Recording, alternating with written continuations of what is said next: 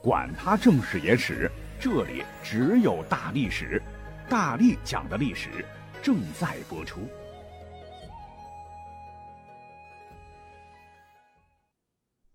巧合语出《初刻判案惊奇》卷九，可见天意有定，如此巧合，即若干小概率事件一起发生，只恰好吻合，正巧一致。纵览我国古代。有多少陨落在历史烟尘中惊人的相似，值得我们探寻细品？又有多少这样不谋而合的历史场景轮番上演？答案令人惊讶。我们先来温故知新，听我慢慢串来。最早已知的历史巧合，便是夏朝的开启与终结。怎么讲呢？夏王朝距离我们现在已经有四千多年了。其世袭制度是从夏启开始的，而终结这个夏王朝的，则是最后一位君主，名叫夏桀。夏启的启有开启的意思，而末代君主夏桀中的桀与终结的桀同音。各位想一想，还不算巧合吗？后来春秋末年，老牌强国晋被三家瓜分，分为韩、赵、魏，三家分晋。看作是春秋结束和战国开始的分界线，司马光就把它列为《资治通鉴》的开篇之作。熟读三国的朋友一定不陌生，魏蜀吴三国最终是归了晋。虽然相隔上千年，但真应了那句“天下大事，合久必分，分久必合”。好，回过头来，我们再讲一讲被三国实际上消灭了的汉朝。司马迁《史记·高祖本纪》中记载，说秦朝末年，刘邦当年在芒砀山起义，在路上呢遇到了一只白蟒，刘邦一剑将其砍成两段。传说白蟒本是白帝之子，因挡了赤帝的路，被赤帝所杀。而白帝在当时呢被称为西方之神，而赤帝则被称为南方之神。这就意味着刘邦所斩杀的白蟒，象征着赤帝把白帝打败了。刚好当时的秦国是最靠西的一个国家，而刘邦与之相比所在的沛县则是在南方一带。哎，这就更让人们相信这个传说。于是，更多的人啊，因为这个原因都追随刘邦。刘邦也就是从这个时候才大有名气。公元前二百零六年，刘邦率军攻打咸阳时，当时的秦王子婴被吓得魂飞魄散，亲手递上了降表。后子婴被项羽所杀，秦二世而亡。后刘邦又打败了项羽，继承大秦基业，建立西汉，成了真正的天子。不过刘邦做梦也不会想到，预言竟然成真了。巧的是，王莽的出现把汉朝斩成两段，分为东西两汉，每一段差不多都是二百年。王莽谐音王莽，王王故的王，莽蟒蛇的蟒。据说王莽啊，就是被刘邦砍成两段的那条白蟒转世来报复了。更巧的是，王莽是从刘邦的后代子婴即史称的孺子婴的皇太子手中夺得皇位，而秦又亡于嬴子婴，西汉亡于孺子婴。你们一对比的话，是不是感觉到冥冥之中自有天命乎的？咱们先不管司马迁斩白蟒这事儿啊，是否属于道听途说？我们要知道，《史记》可是写于汉武帝时期，距离王莽篡汉可差着一百多年了。所以说，这个故事完全可以当做一个历史上的谶语，或者说是一个历史上的巧合。值得一提的是，刘姓是咱们中国出皇帝最多的姓氏之一哈。而一提到刘姓，大家首先想到的也就是刚刚提到的汉朝，汉高祖刘邦的血脉啊，历经西汉、东汉还有蜀汉三代吧。总共当了四百多年的皇帝，而蜀汉最终呢是被晋王司马昭所灭。至此之后，哎，奇怪的是，凡是历史上以晋为国号的政权，全都灭在了老刘家手中。不信的话，我给你数一数哈。你像西晋灭于刘聪，东晋灭于刘裕，后晋灭于刘知远，哎，是不是也是一个巧合呢？哎呀，你看哈，这不自由的，一讲到汉呢，就必须讲到三国。讲到老刘家，一定得讲到司马家啊！其实呢，历史上曹魏和老刘家、司马家那也是血海深仇啊。我们都知道，汉朝的最后一个皇帝是汉献帝刘协，被董卓拿到手之后成了陈留王。后曹操挟天子以令诸侯，捏在老曹家手里，想怎么捏怎么捏。他是忍辱负重，战战兢兢，活得憋屈啊！被曹丕最后逼得禅了位，汉成了魏。后来司马懿也学曹操如法炮制，把老曹家捏在手里，想怎么捏怎么捏。曹家的皇帝们也是忍辱负重，战战兢兢，活得憋屈。最后的末帝曹奂被司马炎逼的也学刘协禅了位。魏成了晋，曹奂禅位后呢，被司马炎封为了陈留王。你看，末代皇帝都是陈留王，不知道是不是历史的循环、因果报应呢？值得一提的是，大家伙儿嗯，可能不知道诸葛亮的出生年月日和死亡年份，其实和当时的汉献帝竟然是一模一样。巧合的是，作为皇帝的汉献帝是真龙传承，而诸葛亮又是一个卧龙。哎，两条龙也蛮神奇的。随后晋朝迅速崩坏，五胡乱华来了啊！外戚杨坚横空出世，代州建隋灭陈，结束了南北分裂局面。但是离奇的是，隋朝虽然和秦朝相隔一千多年，但两者历史上却也存在着诸多扑朔迷离的巧合，令后人百思不得其解。你看，其一。秦朝结束了春秋战国以来几百年的战乱，隋朝也是啊，都造就了历史上难得的大一统时期，被人寄予厚望。其二，令人意想不到的是，两个朝代那都是十分的短命，都是在第二世君王手中就断送了政权。其三，两个王朝的末代皇帝都死于大臣之手，秦二世被宦官赵高杀死，隋炀帝被权臣宇文化及害死。其次。在两个王朝之后，都造就了中国历史上两个强盛的王朝——汉朝和唐朝。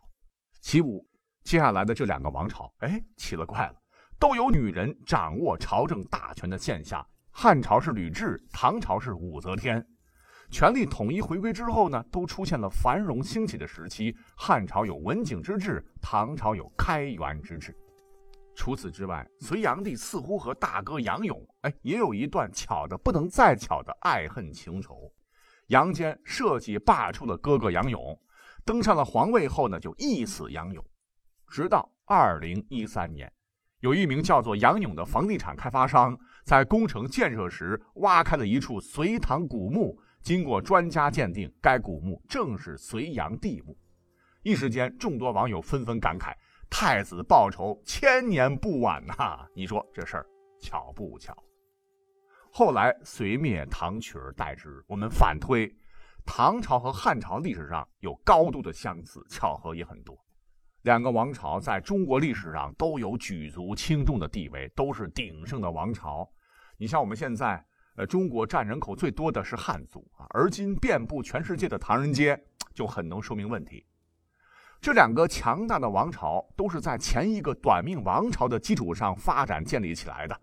汉朝继承的是秦朝，唐朝继承的是隋朝，而且汉朝和唐朝初期都有一个女强人掌握朝政大权，而他们两个人放权后，国家都出现了一个中兴时期。汉朝是文景之治，唐朝是开元之治，这两个盛世在中国历史上非常非常的有名。哎，跟上面说的差不多，对吧？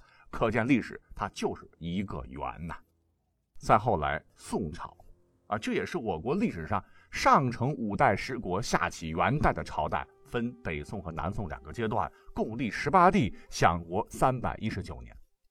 说起来，被宋太宗赵光义毒死的南唐后主李煜，与被掳去北国的北宋末代皇帝宋徽宗赵佶。命运相比较的话，又是惊人的相似啊！以至于有人说宋徽宗搞不好那就是李后主转世的。这里边呢有个神奇的故事啊，说赵佶的父亲宋神宗赵顼一天夜里做了一个梦，梦到了南唐李后主李煜，与他是谈笑风生，一起琴棋书画无所不谈。神宗一方面感叹李后主大才啊，一方面又称赞李后主形象好、气质佳、长得倍儿帅。而李后主最后竟然向神宗作揖感谢，神宗很奇怪，不就是夸你两句吗？犯得上行大礼感谢吗？哎，奇怪间梦就醒了。第二天，宋神宗就问宫中可有李煜的画像？说有。宋太宗赶紧去看李煜的画像，哎，竟然跟昨晚梦到的是一模一样。正感叹间，太监急急忙忙跑来禀报说，后宫的嫔妃生了一位龙子，特来报喜。宋神宗很高兴，一看这儿子生的果然是眉清目秀、机灵可爱，后人便认为这位在神宗梦到南唐后主李煜后生的儿子，正是李煜转世投胎的。啊，也许呢，这是一个巧合吧？哈，故事是不是真的呢？你也可以当野史来听听，可是我们要认真对比的话，宋徽宗在词作水平上和李后主还是有一定差距的。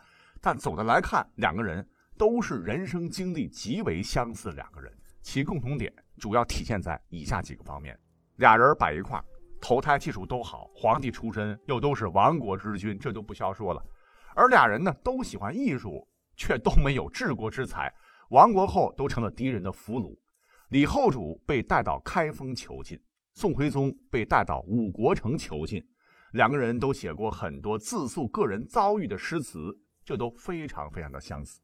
想当年，宋太祖赵匡胤在消灭南唐的时候囚禁了李后主，哎，没想到很多年后，自己的子孙也遭遇了类似的命运，这难道不是天道好轮回，苍天饶过谁吗？而且有文献记载啊，说是在靖难之变爆发之后呢。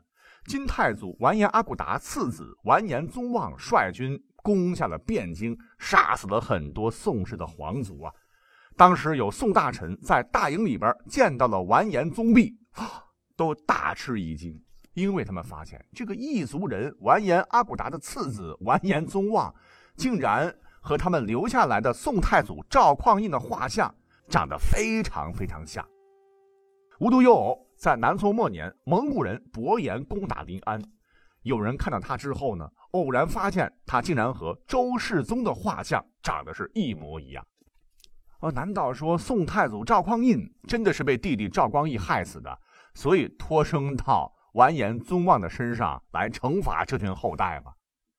而第二件事就是指宋太祖赵匡胤。是因为篡夺了后周柴荣的政权，所以周世宗托生在蒙古的伯颜身上，最终灭亡宋朝。哈哈，其实呢，这些野史都在传递一种天道轮回的一种观念吧。历史的巧合还在继续不停的发生。宋灭元兴几十年，元朝便倾覆了，朱元璋建立的大明呼啸而来。朱元璋那谁都知道他是明朝的开国皇帝，人们只知道他叫朱元璋。